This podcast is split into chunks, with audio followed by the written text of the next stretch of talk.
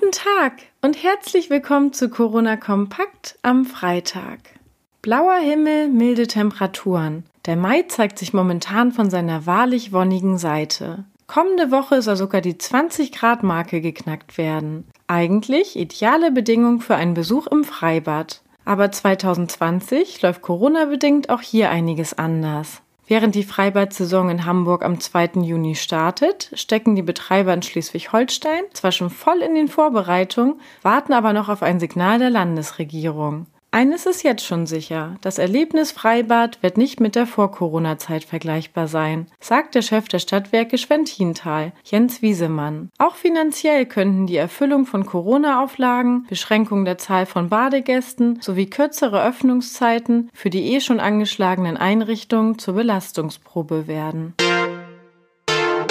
Natürlich ächzen nicht nur Freibäder unter den außergewöhnlichen Herausforderungen. Für viele Unternehmen in Schleswig-Holstein geht es um die Existenz. Gemeinden wie Grunzhagen rechnen mit Steuerdefiziten in Millionenhöhe. Wie kommt das Land nun sicher aus der Krise? Darüber diskutierten IFW-Präsident Felbermeier und Wirtschaftsminister Buchholz in der ELAS-Akademie. Die schlechte Nachricht? Laut Felbermeier ist die Wirtschaftsleistung in Schleswig-Holstein um 18 bis 19 Prozent gesunken. Seine erfreuliche Prognose? Der schlimmste Einbruch sei bereits überstanden. Um die Wirtschaft anzukurbeln, rät der IFW-Präsident zur Senkung der Steuerlast auf Strom und sagt dazu, das hilft Privathaushalten und Wirtschaft gleichermaßen.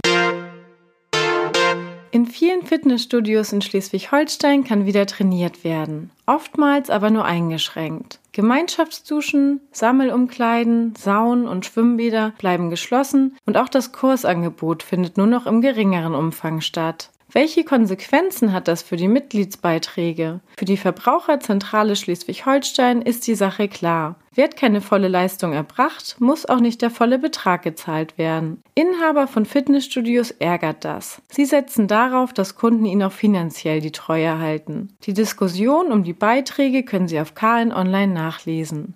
Wir wünschen Ihnen ein schönes Wochenende. Weitere Nachrichten und Hintergründe zum Coronavirus in Schleswig-Holstein finden Sie jederzeit unter kn-online.de slash Coronavirus.